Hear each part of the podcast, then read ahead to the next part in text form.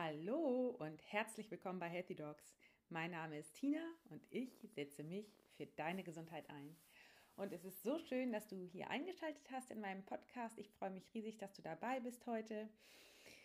Ich möchte zuallererst erstmal ein riesengroßes Dankeschön dalassen für das ganze Feedback zu meinem Podcast, zu den ganzen Folgen. Ich kriege so viele Nachrichten und es berührt mich so, was ähm, der Podcast schon in dem Leben von anderen Menschen ähm, gemacht hat, zu was für Veränderungen es geführt hat. Und das berührt mich jedes Mal so, wenn ich das lese. Und ich bin da so glücklich darüber, dass ich mit der Botschaft, mit der ich rausgehe, auch Veränderungen erreichen kann und ja, dass ich anderen Menschen Mut mache und das freut mich. Das ist nämlich genau das, wofür ich losgehe. Und deswegen an dieser Stelle ein riesen, riesengroßes Dankeschön an alle, die mir schreiben. Und wie gesagt, ich, ich ähm, sehe das und ich bin da echt berührt. Und ja, wenn ich nicht jedem zurückschreibe direkt, dann liegt das daran, dass mich einfach so viele Nachrichten erreichen und ähm, das über alle Kanäle. Es ist eben,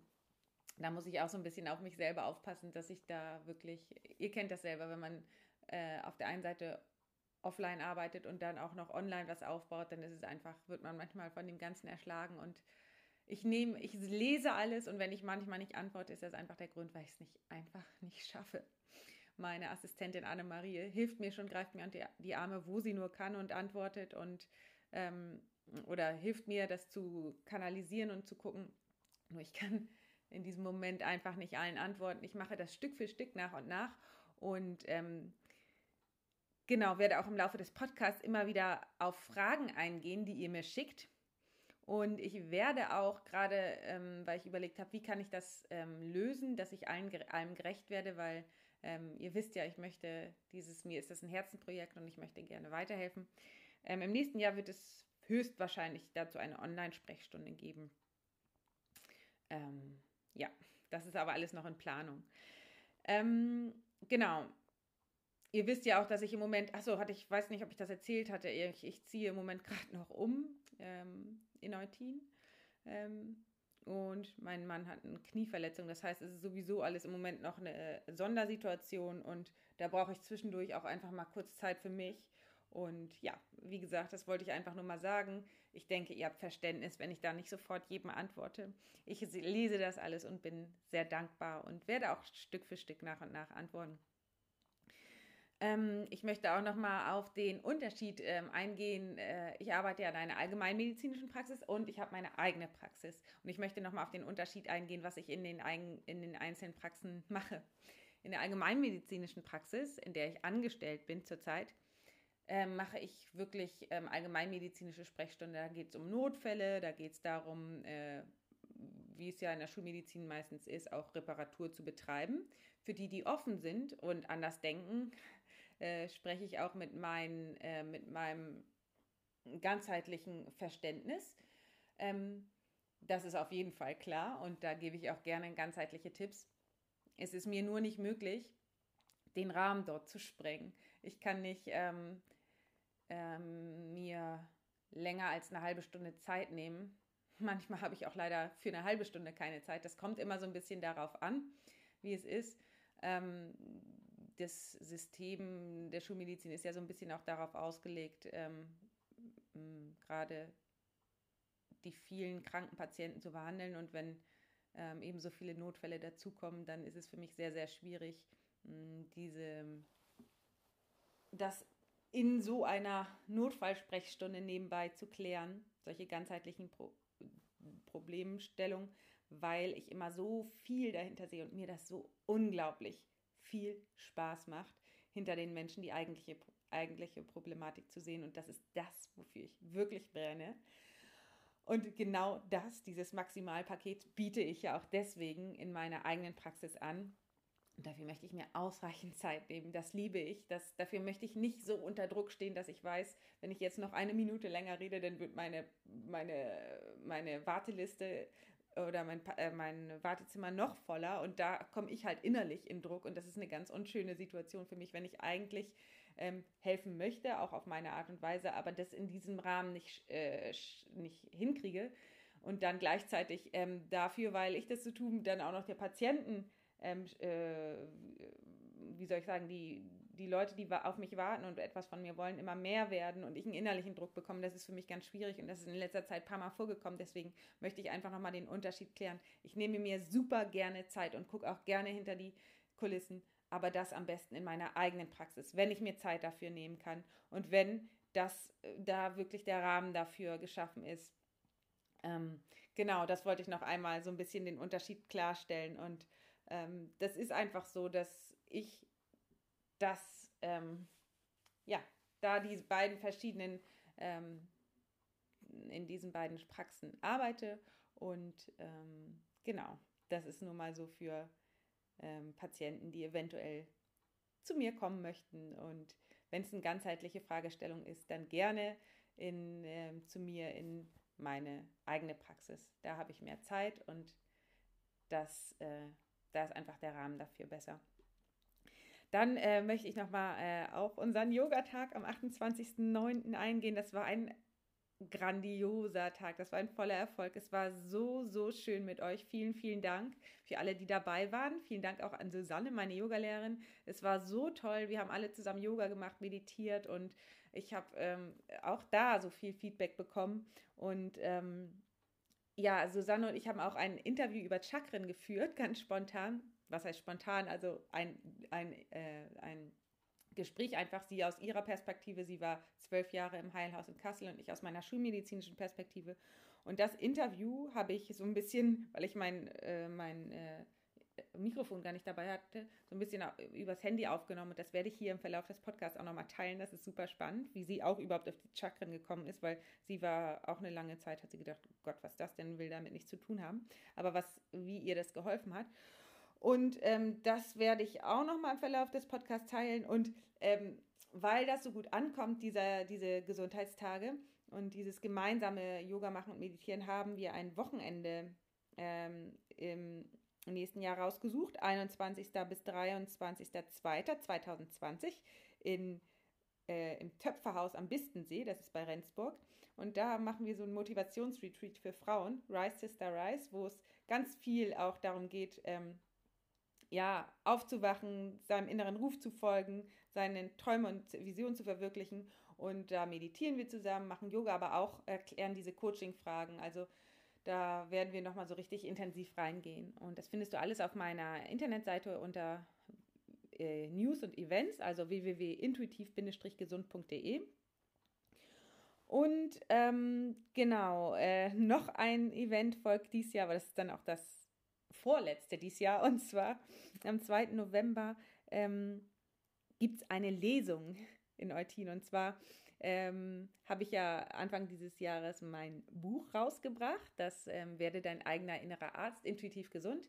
Und ähm, die Buchhandlung in Eutin, die nämlich ähm, sich unter der allgemeinmedizinischen Praxis befindet, die hat mich angefragt, weil so viele mh, mm, Leute mein Buch dort bestellen, ob ich nicht ein, Lust habe, eine Lesung dort, also aus meinem Buch vorzulesen, ein bisschen darüber zu sprechen, wie ich dazu gekommen bin. Und das mache ich natürlich selbstverständlich richtig, richtig gerne. Und das ist ähm, am ähm, Autorensamstag, also am äh, ich weiß gar nicht, Woche unabhängiger Buchhandlung, glaube ich, heißt das, WUP Autoren Samstag am 2. November von 10 bis 16 Uhr in der Buchhandlung Hoffmann in Eutin. Das findet ihr aber auch unter der, meiner Internetseite unter Events.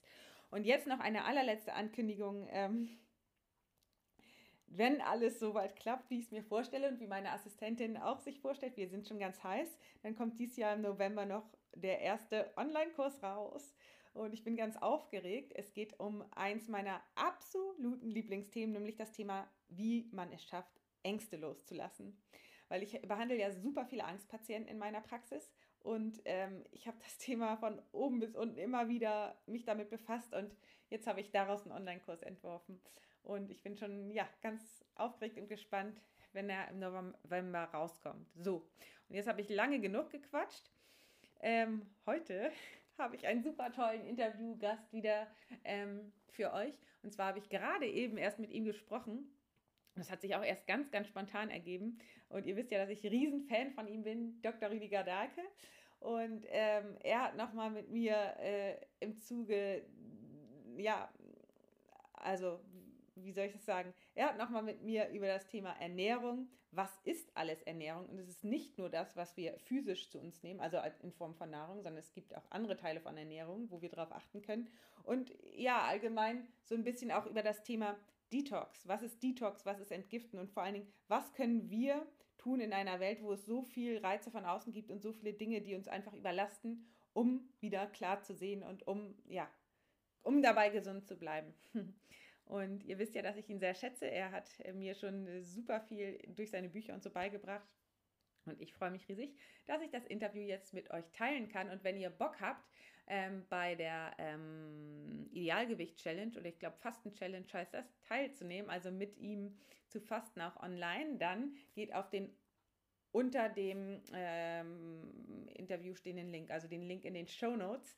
Da äh, erfahrt ihr alles weitere über die Challenge mit ähm, mit Rüdiger Dahlke. Ich habe die auch bereits mitgemacht. Und nächstes Jahr werde ich mit Susanne, ähm, wenn alles soweit klar geht, auch zu Dr. Dahlke, also zu Rüdiger, dann äh, ja, in sein Tamagan-Zentrum gehen und dort äh, das Ganze mal offline ausprobieren. Ich bin gespannt. Jetzt aber erstmal geht es mit dem Interview los. Viel Spaß. Ich freue mich sehr, heute wieder mit ähm, einem Lieblingsgesprächspartner von mir zu sprechen, Herrn Dr. Rüdiger Dahlke. Ähm, ja, lieber Rüdiger, vielen Dank, dass du dir Zeit genommen hast, heute nochmal äh, zu meinen Hörern zu sprechen. Ja, ganz gern, Christina. Ja, ähm, wir haben ja gerade schon im äh, Vorwege so ein bisschen besprochen, worum es heute gehen soll. Also wir wollten einmal den Fokus so ein bisschen noch auf ähm, ja, Ernährung oder beziehungsweise ähm, Wohlfühlgewicht, Idealgewicht legen, denn ähm, viele Menschen in der Praxis und in der Welt heutzutage haben ja genau damit Probleme, was sie zu sich nehmen an Nahrung. Und ähm, ja, da wollte ich nochmal so ein bisschen von dir ein Statement. Du bist ja erfahrener als ich und hast ja schon sehr, sehr viel in deinem Leben gesehen. Vielleicht kannst du ja mir mal berichten, was du so für dich herausgefunden hast und was mit deinen Patienten gut läuft. Ja, also ist ja auch keine Kunst, bin 68, das bist du nicht, wie, wir alle sehen. Also insofern habe ich natürlich ein bisschen mehr Erfahrung, über 40 Jahre als Arzt jetzt tätig. Ja, also was für mich kristallisiert sich das, oder hat sich schon lange rauskristallisiert, einfach immer mehr auf unsere eigene Natur zurückzugreifen und auch auf Mutter Natur draußen und weg von Vater Staat. Das ist einfach krankmachend, dieses System aus meiner Sicht. Und insofern ist mir zum Beispiel Fasten und Essen ganz wichtig, beides Gegenpole. Und ich mache selbst seit 40 Jahren dieses Kurzzeitfasten, also ich frühstücke nicht. Wenn ich so normal, wenn ich schreibe oder so, mache ich das immer in diesem auch in dieser Hinsicht nüchternen Zustand. Kann ich auch total gut empfehlen. Habe ich auch alles, was man dazu braucht, in Kurzzeitfasten in diesem Buch aufgeschrieben. Ein Ratgeber bei Südwest. Und ähm, auf der anderen Seite mache ich natürlich auch richtig Fasten, also wirklich ohne Ernährung in verschiedenen Kursen, aber jetzt seit ein paar Jahren auch online. Ich glaube, wir waren da auch mit Abstand die Ersten, die Online-Kurse angeboten haben. Und das ist jetzt eingebettet sogar in diese Idealgewicht-Challenge, kommt dann ein paar Wochen wieder. Eine Woche Detox, und zwar Körper, Geist, Seele Detox, so wie das gleichnamige Buch von mir. Und dann Online-Fasten und dann eben Idealgewicht also Aufbau dazu, entweder von oben runter zum Idealgewicht oder von unten rauf zum Idealgewicht. Das ist wirklich auch so ein Schwerpunkt geworden. Und das Fasten vor allen Dingen auch deswegen, weil es so ein idealer Einstieg in den Umstieg ist. Ja, da kannst du dann wirklich sehr leicht in einer Fastenwoche Abhängigkeiten loslassen.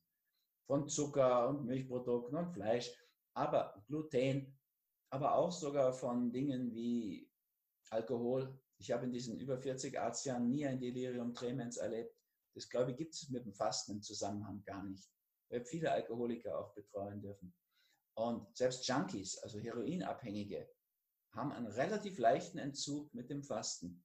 Die haben ja in der Regel schon immer früher Entzug gemacht. Das ist ja nie ihr erster. Also ich habe kaum jemand einen gehabt, wo es der erste Entzug war. Und die sagen dann rückwirkend, wie viel leichter das mit dem Fasten geht. Also sagen wir jetzt aber für deine Zuhörerinnen, und Zuschauerinnen, Zuschauer ist wahrscheinlich naheliegender, die Abhängigkeit von Süßkram und, und solchen Dingen loszuwerden. Da ist das Fasten ganz ideal. Und dann folgt eben sozusagen der Gegenpol, die Ernährung. da bin ich ganz deutlich bei einer pflanzlichen, vollwertigen Ernährung, das was ich Peace Food nenne, gelandet. Vegan reicht mir da gar nicht, ne? weil da kannst du ja Weißmehl essen, weißen Zucker, Zigarren und Zigaretten rauchen und Kornsirup und Kornschnaps trinken. Das ist alles vegan, aber ist natürlich irgendwie nicht gesund. Also es müsste schon pflanzlich, vollwertig sein und dann auch spezialisiert. Also ich würde erstmal auch versuchen, Gluten wegzulassen. Mir hat es sehr geholfen. Mein Darm hat es leider immer vertragen. Also leider sage ich, sonst hätte ich es viel früher gemerkt.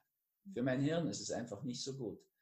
Und ich habe meine Peace Food Ernährungsberater Ausbildung so einen Versuch gemacht.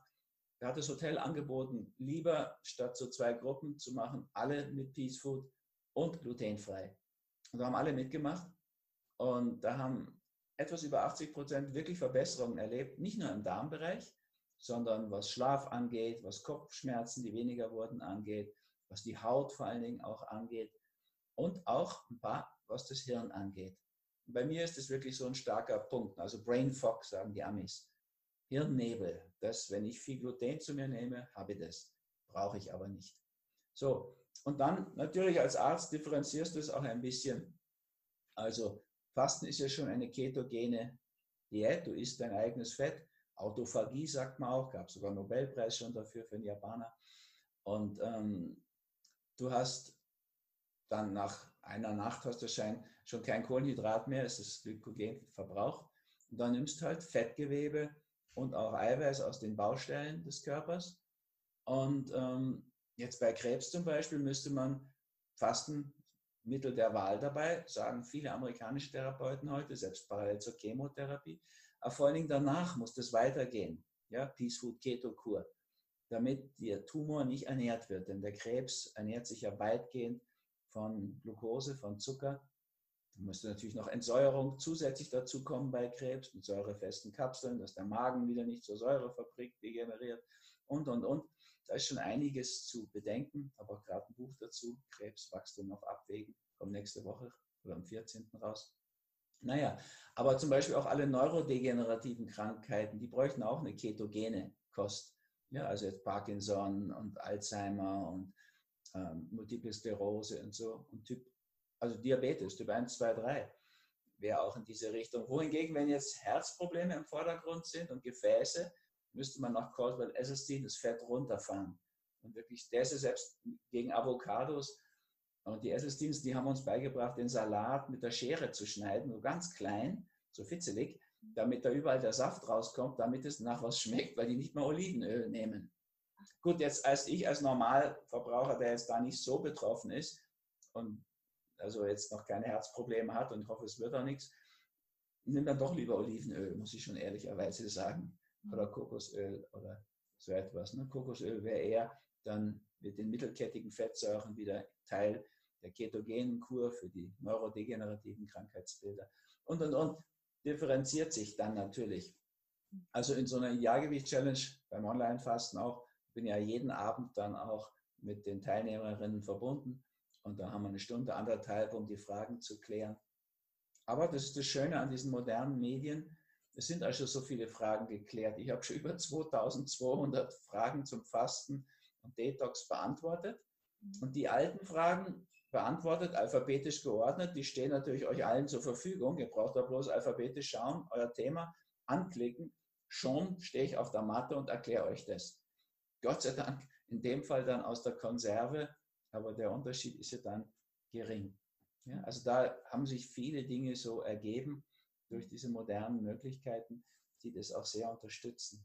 Also auch das Feld sehr unterstützen. Früher habe ich immer knapp 300 begleitet in meinen verschiedenen Kursen. Dann waren es Hunderte, jetzt sind es Tausende. Und das geht ganz gut, eben durch solche Aktivitäten, wie wir sie jetzt hier machen. Das können ja auch sehr viele sehen, obwohl wir jetzt erstmal hier zusammen sprechen. Ja. Aber heute die Technik mit den Amerikanern ist es schon so, dass ich auch die Fragesteller sehe. Ja, die haben da schon ein System, also jedenfalls zwölf Fragesteller kann ich immer sehen. Gut, das ist bei Tausenden auch nicht so viel, aber das wird ja immer weitergehen. Ne? Also Wissenschaftskongresse habe ich schon erlebt, da ist es wirklich, als wären die da. Dabei sitzen die irgendwo in den USA und wir sind in Verona oder irgendwie so. Spannend.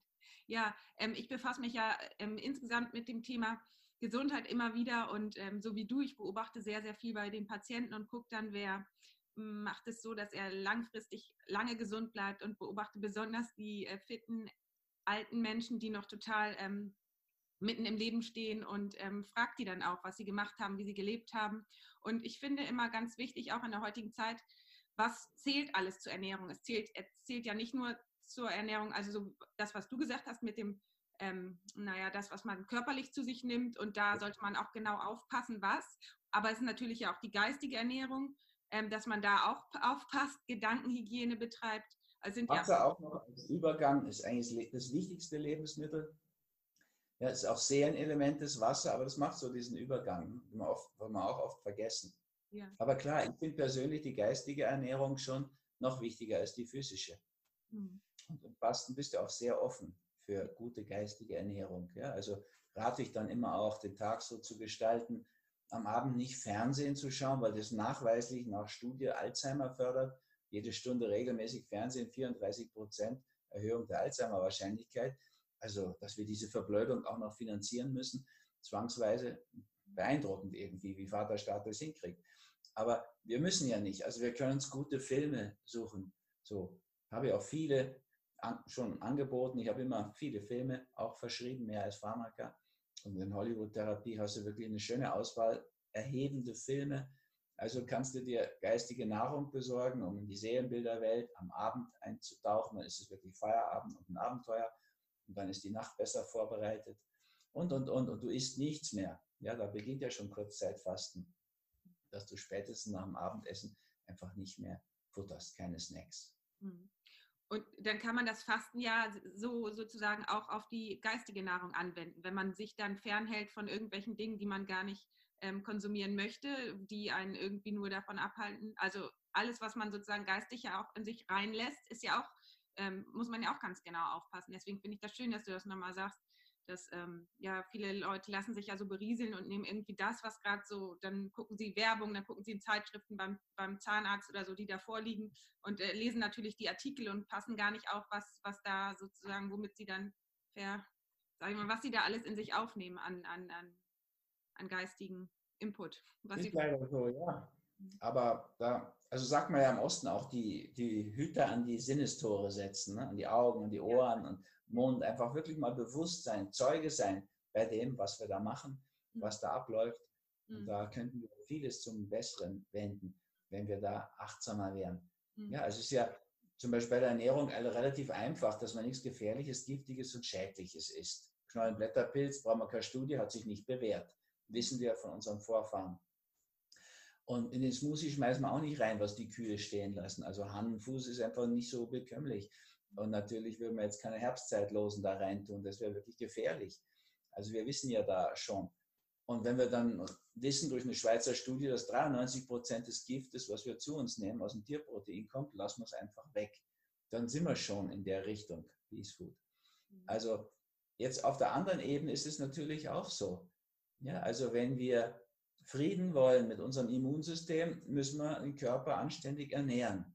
Ja, Tod sitzt im Darm, sagte Hippokrates, sagte F.X. Meyer, können wir ruhig weiter sagen. Und inzwischen entdeckt die Schulmedizin ja den Darm, das Mikrobiom, so haben sie jetzt Darmflora umgenannt, angeschoben von Julia Enders. Und Darm mit Charme ist der Darm zu einem Star geworden unter den Organen. Ne? Die Atmung, die Lunge ist immer noch völlig Niemandsland, kümmern Sie sich nicht. Dabei über den verbundenen Atem könnten wir solche Brücken schlagen zum, zur Seele, zum Geist. Naja, wir können uns aber natürlich auch geistig vergiften. Ja, also wenn ich so in Facebook reinschaue, denke ich, haben viele haben auch eine schwere geistige, nicht nur Verschlackung, sondern Vergiftung. Ja, also die sind ja prädestiniert. Ich glaube, die sind auch in Facebook, um an diesen Shitstorms teilzunehmen. Dann können sie den ganzen Scheiß, den sie so in der Birne haben, einfach mal ablassen. Nehmen das gar nicht mehr ernst. Das ist einfach, ja, bedauerlich für diese Menschen. Aber immerhin haben sie da ein Ventil. Ja, es wäre noch schlimmer, sie würden auf dem ganzen Scheiß Shit heißt es ja so mal einfach, sitzen bleiben. Da ist schon besser, sie lassen es raus. Aber noch besser wäre natürlich, sie wären Zeuge von dem, was sie da tun. Ja, Atmosphäre vergiften und, und, und. Das ist wirklich, also für mein Gefühl schon auch sehr beeindruckend, in was für eine Polarisierung wir da reinlaufen. Man darf gar nicht mehr beide Seiten anschauen, wird man sofort von beiden Seiten beschimpft. Also ich erlebe das ja auch bei der Immigrationsgeschichte, würde ich ja schon sowohl den Willkommenspoeten widersprechen als auch den Mauerbauern. Wir brauchen Integration. Wir müssen wachsen. Ich nenne das ja nicht zufällig integrale Medizin, meine Ausbildung dazu. Mhm. Also Mauer geht gar nicht. Mhm. Aber einfach alles reinlassen geht auch nicht. Ja? Also wenn wir 10% unserer Haut beschädigen, verbrennen, sterben wir schon. Es ist schon wichtig, was Menschen reinzulassen und Erfahrungen reinzulassen über die Haut. Die atmet ja auch. Aber wir müssen sie schon intakt lassen auch. Wir müssen schon kontrollieren, was wir essen. Auch kontrollieren, wen wir da reinlassen. Ja, man kann einfach sagen, kommt alle und dann entwickelt sich das, was sich entwickelt. Also gut, bin es gewohnt, von den Willkommenspoeten beschimpft zu werden. Da gelte ich dann als rechtsradikal und von den Mauerbauern gelte ich sowieso als linksradikal. Naja, ich denke wirklich gern an die Wurzeln. Ich google ja auch nicht, ich denke selbst und merke mir die Dinge auch selbst. Ich bin schon beim G GPS geografisch so verblödet. Ich will es nicht insgesamt verblöden durch Google. Also mache ich das einfach selbst. So, und dann komme ich natürlich zu Positionen, wo man von allen Seiten irgendwie auch schnell geprügelt wird. Aber ja, eine Zeit lang werde ich das noch machen, solange ich kann und darf. Und weil ich denke, es ist auch ganz wichtig, dass man einfach in der Polarität mal beide Seiten kennenlernt. Ja, klar wäre es besser, die würden dort bleiben, wo sie zu Hause sind. Da wollen ja die meisten Menschen auch bleiben. Aber müssen wir auch was dafür tun, dass es da erträglich ist. Wenn wir denen das ganze Kohlenhydrat wegkaufen für die Massentierzuchthäuser bei uns und dafür Waffen liefern, wie Beispiel Irak, dann müssen wir uns ja nicht wundern, wenn die da wegrennen. Und dass sie nach Deutschland kommen, ist auch nicht so verkehrt, ehrlich gesagt. Ja? Also, weil Deutschland ist ja nach den lieben Freunden in den USA, das sind ja mit Abstand die größten Waffenhersteller und Produzenten von Kriegsschauplätzen, würde ich ja dazu sagen. Dann kommen die Russen und gleich dahinter kommen die Deutschen, also wenig gelernt aus der Vergangenheit. So, wenn man diese Hintergründe anschaut, kann man natürlich schon auch sehr deutlich sehen, hoppla, da ist immer schon auch eine Beteiligung, eine Resonanz da.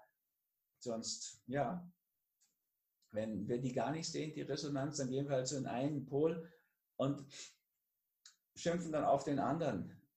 Dabei, wenn man, wenn man sich mit den Schicksalsgesetzen, den Spielregeln des Lebens befasst, dann merkt man einfach, naja, beide Seiten haben so ihren Anteil. Ja, und ich finde die Politik von Frau Merkel schauderhaft, muss ich ehrlich sagen. Was da mit Deutschland passiert, finde ich entsetzlich. Ich sehe das jetzt aus der österreichischen Perspektive. Ich muss auch sagen, das, wofür sie am meisten beschimpft wird, dass sie die Fremden reingelassen hat, was wäre gewesen, wenn sie es nicht gemacht hätte? Dann wären an der Außengrenze der EU über eine Million Menschen verhungert und erfroren. Also dann wäre das christliche Abendland ja noch mehr aufgeflogen. Es fliegt ja jetzt schon auf, indem es das Mittelmeer zu einem Friedhof macht. Naja, und natürlich kann ich aber auch sehen, dass es da Schlepper gibt und dass da Politik betrieben wird, die einfach nicht in Ordnung ist. Also müssten wir alles dafür, aus meiner Sicht dafür tun, dass dort Ordnung einkehrt. In Zweistromland, das ist der Irak, da ist die Landwirtschaft begonnen. Die könnten sicher ernähren. Man müsste sie nur lassen.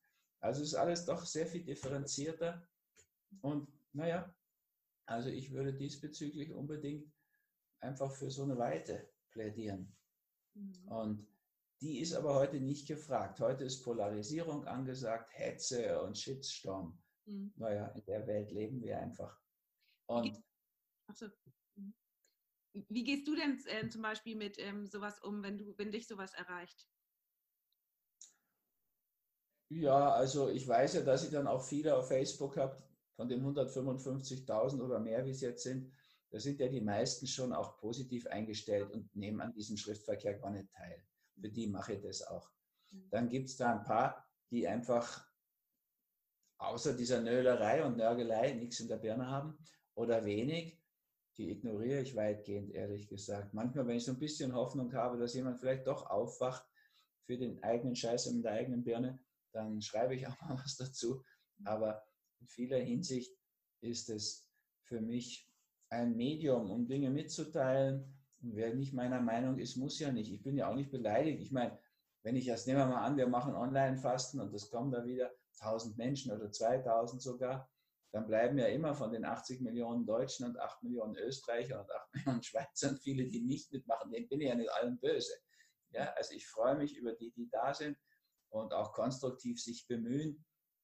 gebe immer wieder so Hinweise. Die meisten von meinen 155.000 Facebook-Friends, die, die haben keine Ahnung von den Schicksalsgesetzen, die haben keine Ahnung vom Schattenprinzip, die kennen die Spielregeln nicht, die haben mit Urprinzipien keinen Zusammenhang.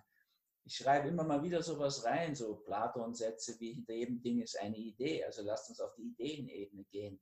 Oder Einstein, der, der sagt einfach, Problemebene ist nie Lösungsebene. Oder Watzlawick, der sagt, immer mehr vom selben ist nie eine Lösung, wie man in der Politik schön sieht. Also ich versuche immer wieder, ja, auch die anzuregen, ein bisschen tiefer einzusteigen, mal die Hintergründe, die Spielregeln doch zu lernen. Aber die, die einfach nicht wollen und einfach auf Nörgeln und Nölen aus sind, lasse ich halt nörgeln und nölen. Da haben sie wenigstens ein Ventil für ihre ungeordneten ja, Gedanken, Ergüsse. Ich, ich würde da gern mehr machen, erlebe aber immer wieder, wie das in dieselbe Richtung geht. Also ich sehe es jetzt schon voraus, ja, wenn ich höre, wie die auf die Fridays for Future losgehen, auf die Greta Thunberg, dabei ist die mal eine, die wirklich dann anders ist, ja, also pflanzlich ist, weil sie weiß, dass das ihrem Haupt- und Lieblingsthema, dem Klima, nützen würde. Klar würde ich, ich schreibe ich auch in Future for You, natürlich Wert darauf legen, dass das nur, nicht nur um das Klima meteorologischer Art geht, sondern auch um das zwischenmenschliche Klima. Dass es insgesamt viel mehr ist, nämlich Umweltschutz, um das es geht. Ja, und dass wir wirklich auf vielen Ebenen Handlungsbedarf haben und versucht es zu vertiefen und denen aber auch Hinweise zu geben auf die Spielregeln, einfache Übungen, die sie merken können, wie sie viel leichter lernen können. Ja, meine Erfahrungen so. Ja, ich habe eben auch ja nicht so viel Zeit und so und trotzdem will ich jetzt Griechisch lernen, und, weil ich das auf Zypern bin schon einige Zeit. Und klar mache ich das nicht einfach, indem ich pauke wie in der Schulzeit, das angeraten wurde, sondern spiele mir das unter die Haut mit dem Neos. Und naja, und dann kann ich bald auch in der Sprache denken, träumen, das habe ich im Italienischen schon gemerkt. Also solche Tipps würde ich einfach weitergeben. Viel gutes Wasser trinken, mhm. viel Seelenelement, ja, diesen weiblichen Pol wirklich nicht nur auf so einer Gender-Ebene, sondern wirklich ins Leben reinzuholen. Es ist ja egal, ob wir in der Nationalhymne singen, Land großer Söhne. Ich würde vorschlagen, jetzt singen wir einfach mal 300 Jahre Land großer Töchter oder meinetwegen auch 3000, ist ja egal. Darüber müssen wir uns nicht so auseinandersetzen. Aber wir müssten uns über, auseinandersetzen darüber, dass praktisch alle Frauen fehl, also fehldosiert werden. Ja, das steht auf jeder Schachtel und jeder Dose steht drauf, Erwachsene dreimal täglich eine, Kinder die Hälfte. Das ist sowas von ungerecht, diesem Mondprinzip gegenüber, dem weiblichen und dem kindlichen. Weil der, der Erwachsene ist der Mann mit 1,80 Größe, 80 Kilo Gewicht. Das haben aber die meisten Frauen Gott sei Dank nicht. Ja, also wenn die jetzt 1,70 ist, dann ist sie Gott sei Dank hoffentlich nicht 80 Kilo schwer, was wäre ja eine Last für sie. So, wenn sie dann aber jetzt wirklich tatsächlich nur 60 Kilo wiegt, dann ist die Dosis für Erwachsene für sie viel zu hoch. Und Kinder, es gibt, ich meine, es gibt Kinder mit zwei Jahren und Kinder mit acht Jahren. Die, einfach die Hälfte zu geben, das zeigt nur, dass die Pharmaindustrie sich nicht interessiert für Kinder und für Frauen. Ja, Hauptsache der Mist kommt weg. Und es ist ja nicht nur Mist. Von den 100.000 Medikamenten, die wir haben, sind 2.000 wichtig. Ja? 98.000 sind nur dem Lobbyismus und der Hörigkeit der Politiker und der Ärzte geschuldet. So, also wir müssen schauen, die wichtigen für uns rauszukriegen und, und, und. Aber wir müssen auch sehen, es ist nicht in Ordnung, alle Frauen und Kinder viel zu dosieren. Aber das ist, weil wir den weiblichen Pol gar nicht ernst nehmen, gar nicht wahr und wichtig nehmen.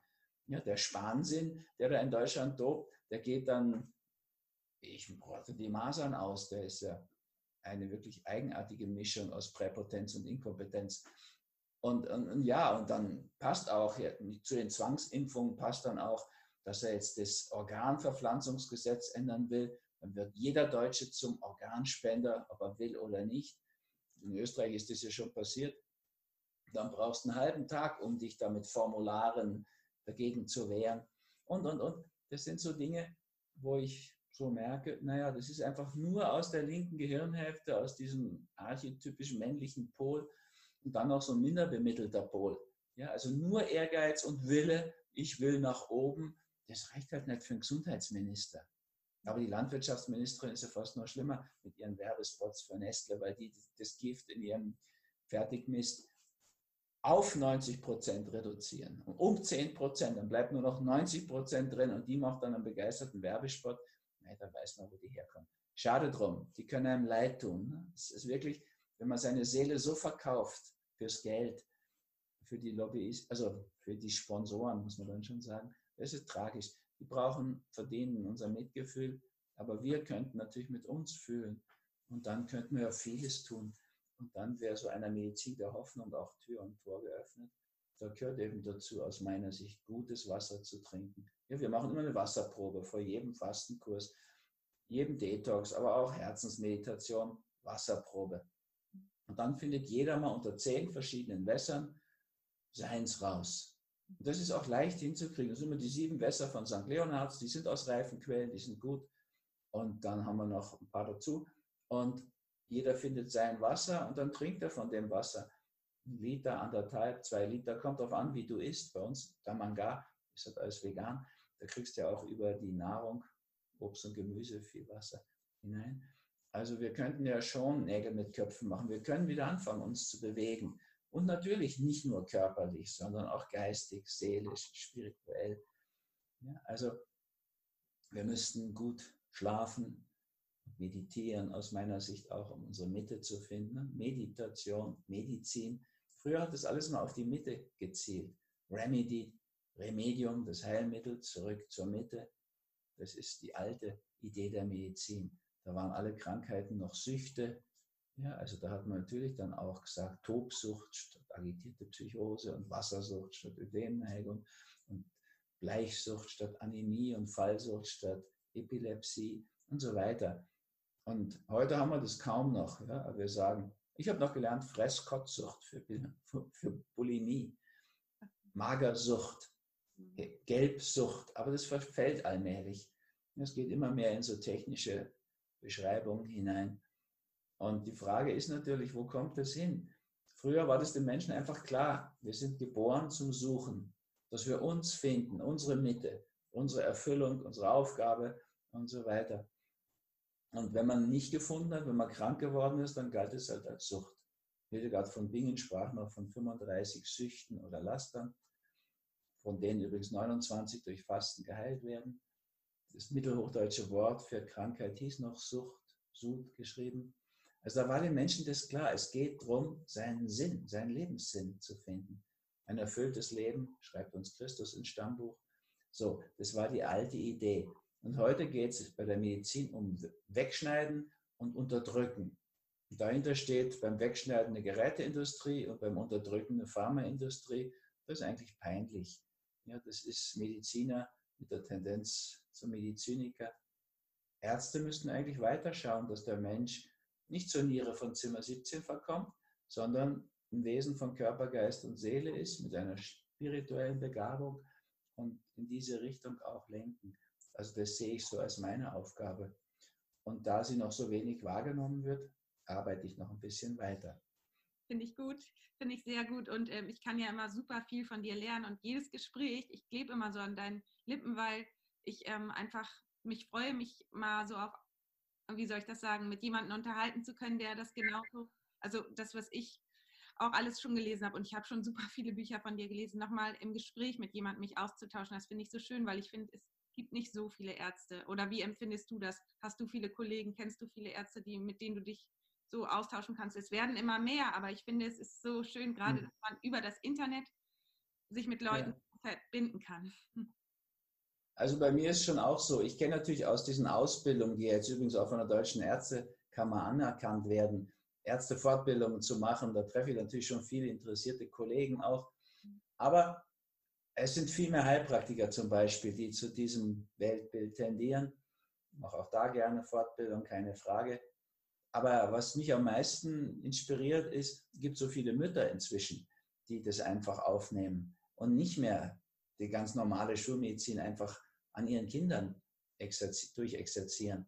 Also da tut sich was, das Feld wächst sicher, das kann ich sehen und merke ich auch an Teilnehmerzahlen, auch wie Bücher gehen und so weiter. Also da habe ich natürlich trotzdem immer noch viel Bedarf, mich mit Kollegen auszutauschen. Das ist schon so und genießt es sehr. Also Walter Meyer-Jansen. Der ist einfach ein Neurologe, der über die Neurologie, über seine Neurologe hinausdenkt. Da ist einfach ein Genuss, mit dem zu reden, mit Ingrid Hobert, dem ich ja auch zusammen die integrale Medizin mache. Aber Raimund Jackisch, das war der oberste Chirurg im LKH in Wien. Das sind inspirierende Gespräche. Oder Gerald Hüther, der ist für mich auch wie ein Arzt, obwohl er ja Biologe ist. Und so. Jürgen Fliege, mit dem habe ich schon Heilungssitzungen im Fernsehen erlebt und gemacht. Der ist Theologe. Aber der hat natürlich auch so einen starken Ansatz in diese Richtung. Also das kann ich schon auch immer sagen. Und mich freuen natürlich immer junge Kollegen, die das mal weiterführen werden.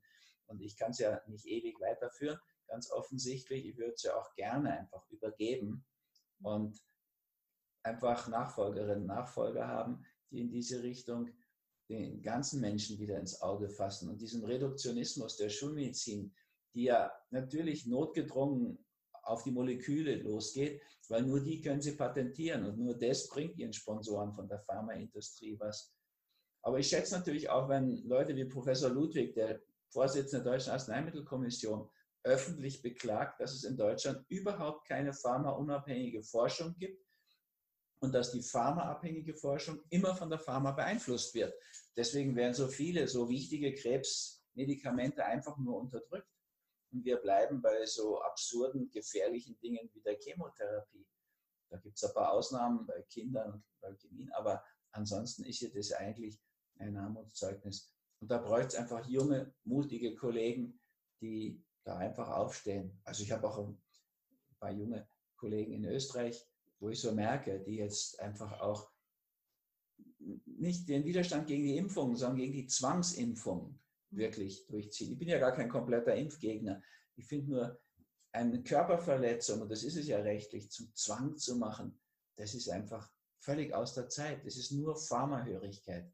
Das müssen junge Kollegen bekämpfen. Ich kann nicht auf jede Demonstration gehen. Ich bin da viel eingeladen, aber ich habe halt einfach so eine Agenda, obwohl ich gern möchte, da in Wien jetzt so in Graz zu sprechen. Ich kann gar nicht. Ich habe einfach nicht diese Zeit. Mhm. Also diesbezüglich muss ich sagen, bin ich froh, wenn junge Menschen kommen und da nachfolgen. und, und Ärztinnen und Ärzte ganz besonders, da freue ich mich über jede und jeden. Wir hatten gerade die erste Mindful Doktor Konferenz in Berlin. Ähm, der äh, Alva, das ist ein Kumpel von mir aus Berlin, der ist ähm, äh, Kopf-Hals-Chirurg, die hat das ähm, gegründet und ähm, ich war Moderatorin und das war so cool. Da waren 150 junge Ärzte ungefähr und ähm, da ging es genau um die Themen und das fand ich richtig, richtig toll. Und da habe ich eben auch ähm, gesprochen und mich verbunden, also vernetzt mit allen möglichen Jungen und das war echt cool. Da steigt eine Dynamik auf und da hast du bestimmt mit, also im großen Teil mit beigetragen, weil du ja auch in dich in die Richtung ähm, ja ganz viel Wissen rausgibst und so weiter für umsonst, sage ich jetzt mal, dass man da kommuniziert, äh, dass man da also richtig Wissen auch, zu, dass da richtiges Wissen zur Verfügung steht. Und Sollte auch ein schöner Vorteil, finde ich, so über YouTube und diese ganzen Medien ich meine, es gibt es in Büchern ja auch, aber die kosten natürlich was. Ja. Aber im Endeffekt werden, das ist ja durch diese Sharing Economy entstanden, werden die Dinge ja immer verfügbarer. Mhm. Ja, also jetzt bei der Idealgewicht-Challenge mitzumachen, ist ja keine finanzielle Belastung, weil du kannst einfach drei Freundinnen mitbringen, dann kostet dich das nichts über das Affiliate. Du kannst deinen Blog da dran draufschalten und du verdienst richtig Geld dadurch, dass du das Feld ansteckender Gesundheit um dich herum in deinem Kreis vergrößerst. Mhm. Ja, und ich habe ja wirklich große Hoffnung, wenn jetzt 150 Kolleginnen und Kollegen das machen, wie das da bei der Mindfulness-Gruppe anklingt, mhm. dann werden ja da auch viele, erstmal kleine Felder, die aber weiter wachsen, entstehen. Mhm. Ja, das sind so Inseln, die sich dann zu Kontinenten verbreiten. Und dann könnte man natürlich wirklich eine viel bessere Medizin machen. Ja, ich meine, wir brauchen diese 2000 Medikamente, die die Schweden haben. Und das ist gar keine Frage. Wir brauchen eine Pharmaindustrie. Wir brauchen nur nicht diese Übergriffigkeit und diese Unterdrückung anderer wertvoller Ansätze. Und das hätten wir in so vieler Hinsicht und hätten junge Ärzte auch so viel davon. Weil ich kann das ja jetzt sehen. Also ich habe ja eben mit 68 schon noch Lust, nicht nur mit dir hier zu reden, das sowieso, aber generell einfach so weiterzumachen, ist noch da. Aber die Kollegen, die ich so kenne, die haben sich oft so mit 65 so über diese Grenze in die Ärzteversorgung hineingerettet und das ist eher aus meiner Sicht so eine Pensionierung was Alzheimer-trächtiges. Es wäre viel schöner, man würde diese Freude an dieser, das ist ja ein wundervoller Beruf, den wir da haben, also einfach weiter, auch weitergeben können. Ne? Das ist ja letztlich, bin ich ja heute mit 68 ein viel besserer Arzt als mit 38 mhm. oder gar 28, wie es losging. Ich muss ja wirklich mit Schrecken zurückdenken. Ich habe in der Psychotherapie mit 30 Menschen in der Krise ihrer Lebensmitte begleitet, wo ich mir heute denke, ja, ich war halt unheimlich engagiert und habe gelesen und mich fortgebildet. Aber es ist schon was anderes, wenn du jetzt 40 Jahre später schaust. Also es wäre wirklich ideal, wenn das so zusammenkommen würde. Ist auch immer so mein Engagement, den Fridays for Future würde ich gern Future for You eben nahebringen. Ich weiß gar nicht, wie es geht. Die unter 20-Jährigen, ich, ich kenne drei, vier persönlich, dann hat sie das aber auch. Ne? Also gar nicht einfach. Aber dass das so zusammenkommt, weil wir könnten ja wirklich viel voneinander lernen. Mhm. Ja, also auch wir Alten, merke ich so, ein Dieter Lange oder so, die haben ja auch Draht zu ihrem inneren Kind bewahrt oder sich erschlossen und könnten aus dieser Haltung vieles rübergeben. Ja, da, da wären viele Möglichkeiten. Aber ich freue mich natürlich, wenn das so kommt. Es gibt ja immer wieder jetzt auch schon so Ansätze, Ärzte, die sich wirklich für vegan engagieren. Da würde ich auch bitten, also vegan nicht zu eng zu sehen, dann wird es ja schon wieder schattig in dem Bereich, sondern wirklich pflanzlich vollwertig. Colin Campbell, Call for SST 2, auch so alte, die ich kenne und schätze, Klaus Leitzmann noch dazu, alle Mitte 80, aber haben wirklich noch viel beizutragen zu dieser Ernährungsmedizin, von der wir so wenig im Studium gelernt haben. Und ich bin auch froh, dass es wenig war, es war eh falsch, besser wenig Falsches. Mhm. Aber wir könnten jetzt mal neu anfangen. Wir hätten solche großen Chancen. Mhm. Ja, also wenn die Chemo einfach besser funktioniert beim Fasten, das ist ja Walter Longos Ansatz, der immerhin Professor in UCLA ist, aber Biologe, ja, dann wäre das ja ein Heimspiel, das zu integrieren. Ja, und da muss er schon eine Böswilligkeit haben, zu sagen, nein, wir machen keine geführten Meditationen parallel zur Chemotherapie. Carl Simonton, auch so ein großartiger Arzt, Radiologe, den ich noch gut kannte, der hat ja mal in einer Doppelblindstudie, die er sogar privat finanziert hat, belegt, dass das hochsignifikant das Leben verlängert. Ja, die Lebenszeit verdoppelt sich, wenn du auf der Seelenbilderebene mitmachst. Und stell dir vor, die Stationsärztin kommt nicht rein und sagt, Sie haben jetzt Chemotherapie zu der Brustkrebspatientin, weil dann geht bei der eine ganze Kaskade von Ängsten los und hat sie Angst um ihre Haare und hat mich immer berührt. Frauen haben so viel mehr Angst um ihre Haare als um ihren Darm, also wesentliche Dinge. Naja, die könnte auch, statt da jetzt Schrecken auszulösen, dann starrt die da hoch und der tropft da, Tropf für Tropf kommt das Gift in den Spiegel und die bekämpft die Therapie wäre viel besser. Volker Zahn hat das auch gemacht. Die Stationsärztin kommt rein und sagt, Zeit für Ihre Heilungsmeditation. Machen Sie schon mal die Augen zu. Dann gab es früher einen Walkman. Ich weiß nicht, ob du überhaupt noch weißt, was das ist. Wahrscheinlich gerade noch so mit Kassetten. Und dann hat die ihre Heilungsmeditation gemacht und die hat genauso an dem Rädchen gedreht und die Chemo tropfte dann rein. Mhm. Also wir könnten selbst die Schulmedizin ja enorm verbessern und befördern ohne dass denen was aus dem Zacken aus der Krone bricht. Mhm. Ja, da müssen sie ja gar nichts ändern, wenn man ein besseres Vorgespräch macht. Meine, wir sind doch ständig in so Double-Bind-Situationen eigentlich. Wenn du einen Beta-Blocker verschreibst, habe ich selten gemacht, aber es gab schon Situationen, Mann mit 200 Blutdruck kann momentan keine richtige Therapie machen. Irgendwie, ich sage dem, Sie müssen jetzt doch da mal einen Beta-Blocker nehmen, wir überbrücken diese nächsten zwei Monate, dann machen wir Therapien, die wirklich Substanz hat. Und dann habe ich dazu gesagt, und lesen Sie sich gar nicht erst diesen Beipackzettel durch. Das ist ja nur kurz bei Ihnen. Wir gehen da drüber und dann und so weiter. So, das darf ich gar nicht. Eigentlich muss ich dem sagen, passen Sie auf, Beta-Blocker, da müssen Sie gut aufpassen, da gibt es erektile Dysfunktionen. Und lesen Sie mal den Beipackzettel nach, da steht das alles drin. Der Unterschied ist ja doch inzwischen untersucht vom Professor Schröter da in Frankfurt oder. Wenn ich so mache, wie ich es gemacht habe, dann haben zwei von 100 Männern Impotenzerscheinungen.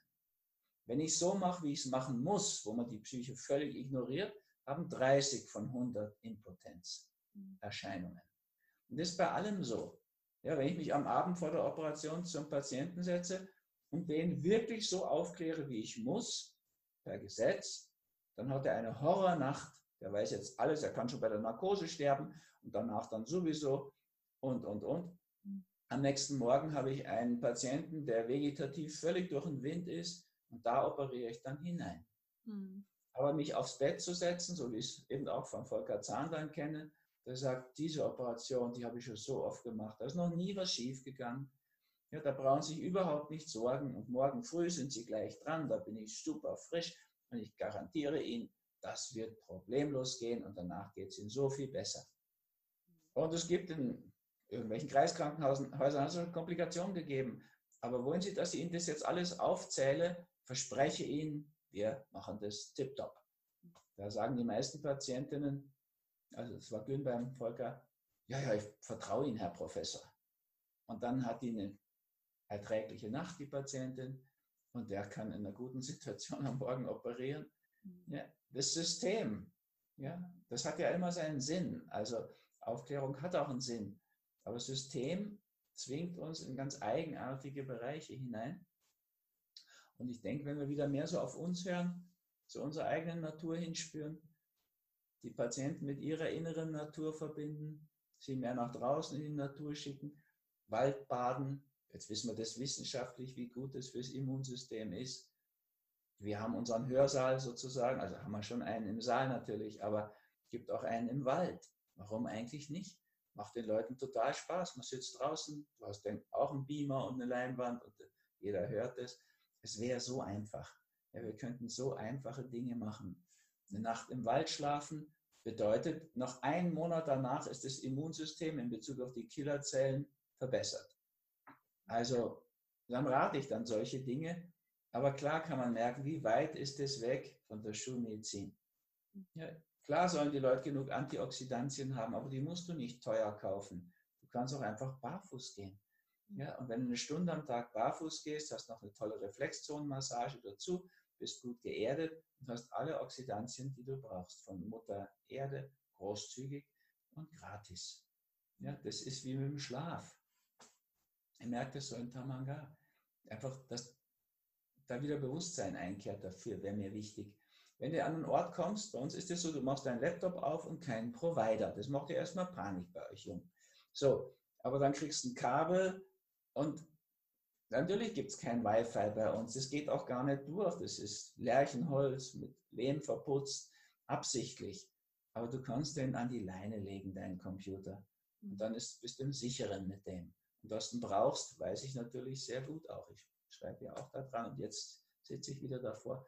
Sonst ging das nicht. Aber der ist natürlich an der Leine. Also, naja, kann ich jetzt hier nicht zeigen, aber hat doch so am Rande kann ich es zeigen. Mhm. Ich mache es nicht ohne Leine, weil es sonst gefährlich wird. So, wenn an einem Ort, wo da nichts auf dem Bildschirm ist, ein Angebot, wenn du da dreimal hintereinander vor 10 Uhr ins Bett gehst, dann weißt du, was die Alten gemeint haben mit Schönheitsschlaf, der Schlaf vor Mitternacht zählt doppelt, da ist was dran. Ja, ich schlafe dann, ich habe das jetzt in, in Zypern, habe ich das wochenlang gemacht. Ich schlafe dann kürzer, aber besser und tiefer und du kriegst so viel Energie geschenkt. Das gleiche mit Mittagsschlaf. Hast du halt am Nachmittag noch so einen Energiehype und besteht schon Karriereverdacht. Machst es nach der Arbeit nochmal, dann hast du am Abend noch so viel Energie. Dann wird es auf jeden Fall ein Abenteuer und ein Feierabend. Also wir hätten so einfache Möglichkeiten daran zu gehen. Ups, jetzt ist hier irgendein technisches, ein technischer Ton. Egal. Jetzt hat er wieder Die Technik ist überall. Ja. Gut. Naja. Also, zur Not kannst du ja rausschneiden. Nö, alles Im Kein Problem. Mhm. Im Endeffekt, wir hätten so ein tolles Angebot und das könnten wir als Ärzte auch wahrnehmen mit Mutter Natur, mit gutem Wasser, mit guter Ernährung, guter Bewegung. Ja, da, das belastet die Krankenkassen nicht, es entlastet die Patienten, es würde uns Freude machen. Ich meine, für mich ist das auch schön. Ich mache allein eins, zwei, drei, vier Fastenwanderwochen im Jahr. Ja, und noch vier andere Fasten Wochen im Jahr.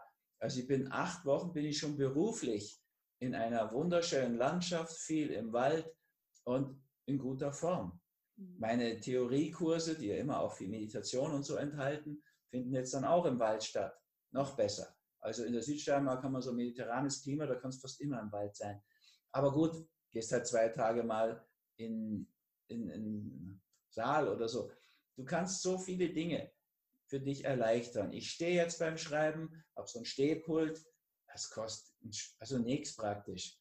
Und im Endeffekt, es ist wirklich besser. Du bist besser in Form, als wenn du ewig nur sitzt. So, so viele Kleinigkeiten, kleine Tipps. Mhm. Wenn wir die weitergeben würden, glaube ich, wäre das sehr vertrauensbildend für die Patienten. Es würde denen sehr helfen. Und zur Not haben wir dann die Schulmedizin. Ja, muss schon auch sagen, ich bin halt dankbar. Meine Tochter hat ein Down-Syndrom, die hat so einen schweren Herzfehler mitgebracht. Da braucht er es eine Herz-Lungen-Maschine und begnadete Chirurgen, die in so einem kleinen Kinderherz dann doch noch die Scheidewand hinbasteln und die Mitralklappe erneuern. Da bin ich ewig dankbar und da braucht es auch Pharmaka dazu. Keine Frage. Es ist sozusagen einfach die, die Dysbalance, die entstanden ist, die mich noch so motiviert, einfach weiterzumachen und wo mich dann freut, wenn so junge Kolleginnen wie du sagen, okay, der alte Kerl, das sagst du ja nicht, aber denkst vielleicht, hat ja doch noch was beizutragen dazu. Ne? Und da gäbe es einfach eine ganze Reihe schöner Möglichkeiten. Und dann auch die moderne Welt hat ja ihre Vorteile. Ne? Also ich bin ja schon auch über dieses ganze IT- und Webinar-Zeug ganz glücklich. Mhm. Ja, wann hätte ich so viele Menschen erreicht, mhm. wie über diese Schiene jetzt? Mhm. Also das ist ja schon was sehr Beglückendes. Ich bin noch, muss ich dazu sagen, eigentlich so ein bisschen hm, gar nicht so informiert, wie das alles geht, ehrlich gesagt. Ich bin froh, dass ich Leute habe, die das für mich machen und mir das einrichten. Und wenn ich dich nicht gleich erreiche da auf unserem Zoom-Ding, dann ist in mir schon, dann muss ich sofort die Wen holen. Ah, der kriegt es sofort hin. Also ich bin da sehr dankbar. Und so richtig geschafft, in diese Welt einzusteigen, habe ich das nicht. Ich bin immer noch ohne Handy und auch froh, dass ich ungestört bin. Mhm. Aber ich kann doch viele wunderbare Sachen da rausnehmen. Ne? Und in der Regel kriege ich das jetzt hin mit meinem Kabel und auch in Hotels und so weiter. Überall sind wir eigentlich erreichbar und müssten uns den Gefahren, die dann immer damit einhergehen, das ist das Schattenprinzip, ja, was uns hilft, kann es auch schaden. Mhm. Damit könnte man umgehen lernen. Mhm. Das rate ich einfach sehr. Auch unseren Zuhörerinnen jetzt. Da ist ja bestimmt zwei Drittel ist im Wi-Fi-Dunst. Ja. Ich rate euch, mhm. lasst das. So ein Kabel ist kein Problem. Ich habe auch noch ein Telefon mit Schnur. Wo ist das Problem? Meine ist acht Meter lang, da kann ich auf dem Balkon sitzen damit. Mhm. Also es gibt ja einfache Lösungen, da muss man halt ein bisschen aufpassen mit den vielen Kabeln. Okay, ich sehe schon ein, dass ihr, die ja nur noch da irgendwie was hängen habt und dann mit allem schon verbunden seid, müsst euch nicht mehr so viel konzentrieren, aber es ist schlecht, sich zu konzentrieren. Mhm. Ich google auch nicht, mhm. weil ich ja weiß, wie ich beim durch GPS verblödet bin. Jetzt muss ich mir alles merken. Gibt es ein besseres Training fürs Hirn? Ja, Einfach nicht googeln. Mhm. Und dann wird das Alter zum Geschenk. Mhm. Das habe ich ja nicht zufällig so gewählt, diesen Titel. Wir können das auch genießen. Ich genieße das durchaus, mache jetzt schon weniger, aber erreiche sogar mehr deiner Hilfe jetzt gerade. Oder mit der Idealgewicht-Challenge. Also das hat ja auch viele Vorteile. Wir müssen ja nicht so tun, als sei früher alles besser gewesen. Ich meine, es ist eh schwer, was zu finden, was früher wirklich besser war. Ähm, Rüdiger, es ist jetzt zwölf und ich glaube, du musst los. Ich äh, weiß nicht, ob noch Zeit ist für eine letzte Frage. Mich interessiert, ja, ja mich interessiert natürlich, ähm, ich bin ja, ähm, also ich weiß, dass du schon lange fastest und äh, du hast mir auch schon mal erzählt, wie du zum Fasten gekommen bist. Ähm, mich interessiert, ob du auch manchmal, wenn du unterwegs bist oder so, auch mal und du ähm, kannst jetzt, hast nicht deine, deine Ernährung oder deine Nahrungsmittel dabei und du hast auch mal Lust auf dem Eis oder so, ob du dir das auch mal gönnst oder ob du da ähm, äh, ganz äh, darauf achtest, wirklich, äh, ob du da strikt auf deine Gesundheit achtest oder ob du auch mal, ähm, mich interessiert es immer, weil ich habe ja viele Patienten, die sagen dann, und wenn ich mal Weihnachten eingeladen bin oder wenn ich mal auf dem Geburtstag bin, wie soll ich damit umgehen? Also früher habe ich da immer Ausnahmen auch gemacht, auch ganz bewusst gemacht. Ja. Wenn dann irgendwie eine Doktormutter, weil die weiß, du bist Vegetarier, dann einen Fisch macht, dann habe ich den Fisch gegessen, weil die das noch nicht kapiert hat. Oder irgendwie so in diese Richtung. Das mhm. habe ich schon gemacht. Ähm, inzwischen habe ich so eine Philosophie, wie soll ich sagen, mir macht es Spaß, nichts einzukaufen. Ich freue mich bei jeder Auslage, dass das Zeug alles nicht braucht. Mhm. Und ich kann prima, wenn es keinen guten Film gibt, keinen Film schauen. Mhm. Ich kenne genug hunderte guter Filme und wenn der schlecht ist, lasse ich das. Ich, wenn das Konzert einfach nicht, nicht gut ist, lasse ich es. Mhm. Also dann ist mir ist Zeit wichtiger geworden, in dem Maße, wie ich älter werde. Mhm. Ich würde jetzt mir, ich koste dann solche Dinge, ja, wenn jemand so begeistert ein Mousse Schokolade mit Milch macht, dann koste ich das schon, einen halben Löffel. Aber ich habe jetzt keine Lust, mich danach eine halbe Stunde, eine Stunde irgendwie so durch den Wind zu fühlen. Mhm. Das mache ich nicht mehr. Mhm. Also Fleisch habe ich wirklich jetzt seit Jahrzehnten nicht mehr gekostet. Mhm. Brauche ich nicht, habe das in Erinnerung, es hat mir nie geschmeckt. Insofern tue ich mich da leicht. Ähm, letztens habe ich mal ein kleines Stück Lachs gegessen, also aber auch so irgendwie so groß, weil es jemanden so gefreut hat. Und na klar vertrage ich das auch noch. Ich bin ja gesünder geworden, nicht kränker. Und ähm, ich würde es einfach nicht empfehlen. Ich mache auch beim Wasser natürlich Kompromisse. Wenn ich jetzt in anderen Ländern bin, im Amazonas war das Wasser braun. Ich habe das trinken müssen, ehrlich gesagt. Es ist ja nicht mein meine erste Wahl. Ich bin schon froh, wenn ich meine, meine Lichtquelle habe oder jetzt ist es seit einem halben Jahr die Mondquelle. Das Wasser transportieren wir mit, mit unserem VW-Bus. Aber im Endeffekt, ähm, ja, wäre ich da mit mir selbst großzügig. Es ist nicht wichtig, was die Leute zwischen Weihnachten und Neujahr essen. Es ist wichtig, was die zwischen Neujahr und Weihnachten essen. Ne? Gar keine Frage. Und ich bin ja auch über jeden Flexitarier froh, ne? der einfach das mal reduziert. Mhm. Und ich verstehe das auch, wenn du zu Geschäftsessen und so gehst, kannst du nicht immer fasten. Mhm. Also ich habe mir einmal Lichtnahrung gemacht vor 20 Jahren.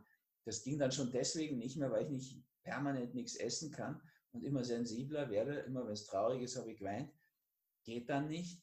Obwohl ich mich super gefühlt habe, habe ich dann, und ich würde es aber niemandem empfehlen, weil du dann wirklich nichts mehr brauchst, brauchst naja, mache ich Kompromisse. Und das wird in vieler Hinsicht notwendig sein. Ich fliege natürlich auch noch, weil ich sonst diese ganzen Termine nicht schaffe. Mhm. Aber es ist für mich so verlockend, vor 1400 Kollegen zu sprechen in Rio, dass ich dafür auch so einen Flug, der echt nicht besonders günstig fürs Klima ist, mache. Versuche nicht in diese neue Zeit einzusteigen, sondern diese zwei Tage, wo ich da bin, mit meinem Schweizer Zeitgefühl unterwegs zu bleiben oder Deutschen. Mhm. Und gelingt mir im Alter immer schlechter, muss ich sagen. Ich weiß jetzt, was Jetlag ist und so weiter. Und insofern nehme ich danach auch Melatonin. Das würde ich eigentlich nicht empfehlen. Das ist ein guter Stoff, den unser Körper selbst produzieren soll. Aber wenn ich so eine Jetlag-Situation habe, dann nehme ich einfach Melatonin. Dosiert es schon auch, glaube ich, richtig, sodass ich da drüber komme. Ich nehme ja auch schon auch Dinge. Also ich esse nichts gefährlich schädliches, giftiges. Ich esse möglichst frisch und möglichst roh, aber im Winter zum Beispiel nicht weil es mir im Winter zu kalt ist. Jetzt ist mir schon zu kalt, jetzt drei Grad in Niederbayern. Das brauche ich nicht, ehrlich gesagt. Mhm. Und naja, und dann nehme ich auch mal schon OPC oder irgendwie sowas. Aber ich nehme sowieso regelmäßig Amorex, diese kleine rote Pille, da habe ich mein richtiges B12 drin, da habe ich Vitamin D drin, die Vorstufen von Serotonin und Dopamin, Wohlfühlhormon und Belohnungshormon. Also das, was ihr Jungen jetzt Biohacking nennt, das mache ich schon ewig. Und das macht mir auch Spaß und das hilft mir auch. Und ich gebe mir auch ein bisschen MCT-Öl in Kaffee. Und das ist dann so ein richtiger Push, wenn ich da am Nachmittag nochmal vor vielen Menschen sprechen muss. So Sachen mache ich schon. Mhm. Und klar weiß ich, dass Kaffee auch Koffein ein bisschen ein Kreislaufgift ist. Aber ich weiß zum Beispiel auch, dass er für den, Mark für den Verdauungstrakt super ist. Es gibt weniger Parkinson, gibt weniger Dickdarmkrebs. Also, ich meine, es gibt auch immer Gründe. Es gibt natürlich immer auch Rationalisierung, das muss man sagen. Wenn ich, ich trinke ja vielleicht zwei, drei Tassen Kaffee im Monat. Wenn ich jetzt jeden Tag fünf Tassen trinke und das so rationalisiere, gut, dann sitze ich wieder in meinem inneren Schweinehund auf. Aber das beobachte ich bei mir natürlich auch dauernd. Ja, da, in Zypern habe ich dann zehn, ich glaube, vor zehn Wochen bin ich vor zehn ins Bett gegangen. Das war super. Das mhm. geht hier einfach nicht. Ne? Mhm. Weil wir kommen nach Mitternacht nach Hause. Wir bleiben nicht mehr in den Großstädten, auch wiederum aus eigentlich Wohlfühlgründen. Dann fahren wir noch, aber dann wird es halt wieder halb eins, bis du ins Bett kommst. Das sind alles Kompromisse. Mhm. Ich mache keinen Kompromiss, indem ich einen Fernsehabend mache. Sowas gibt es immer nicht. Es mhm. gibt immer ein Buch, was besser ist, mhm. als jetzt sich Alzheimer abendeweise reinzuziehen. Das möchte ich dann doch nicht. Aber ich würde dazu auch raten, flex, das kann man auch positiv sehen als flexibel bleiben. Ja, stimmt. Also vielen, vielen Dank für die ganzen Tipps. Das ist äh, super wertvoll für mich und für meine Hörer. Wenn jetzt ähm, äh, die Leute wollen, der eine oder andere möchte bestimmt gerne mit dir zusammen fasten. Und das, wie, wie kommen wir denn auf deine, ähm, auf deine Challenge? Oder wie, wie läuft das jetzt, wenn jemand mit dir fasten möchte zusammen online? Dann oder ich jetzt den Chris, den Timo bitten, die können euch einen Link schicken, den kannst du da drunter stellen oder so. Ich kann mir Links nicht merken. Also ehrlich gesagt, ich merke mal relativ viel, aber diese ganzen Sachen, Deshalb, auch die Daten merke ich mir gar nicht. Aber das werden die, Chris oder Timo wissen das, beide wissen das. Ne? Das ist auch deren Job. Ja, okay, kein Problem. Und ich äh, versuche nächstes Jahr mal mit meiner, ich habe eine Yogalehrerin, mit der ich zusammen hier immer äh, Gesundheitskurse anbiete, weil ich finde, also es muss ja körperlich, geistig und seelisch immer laufen. Und ähm, mit der möchte ich nächstes Jahr zusammen mal äh, nach Tamagan kommen und mir das ja. mal angucken, offline, wie ja. das funktioniert bei Mail mir vorher, dass ich auch wenigstens da bin. Ne? Ich bin ja nicht so oft da. Ja, dann, Aber das wäre wär ja nett. mich freuen. Dann würden wir uns persönlich nochmal sehen. Ja, schön, ja. Ja, finde ich auch. Ja. Erstmal vielen Dank fürs Gespräch und ja, alles ja, Gute für dich und bis bald. Ne? Bis bald. Ciao. Tschüss, Rüdiger. Danke. Ne? Ciao. Ja. Ciao. Ja, das war das Interview mit Rüdiger Dahlke. Ich fand es total cool, wie immer. Ihr kennt mich ja mittlerweile. Ich lerne jedes Mal super viel dazu.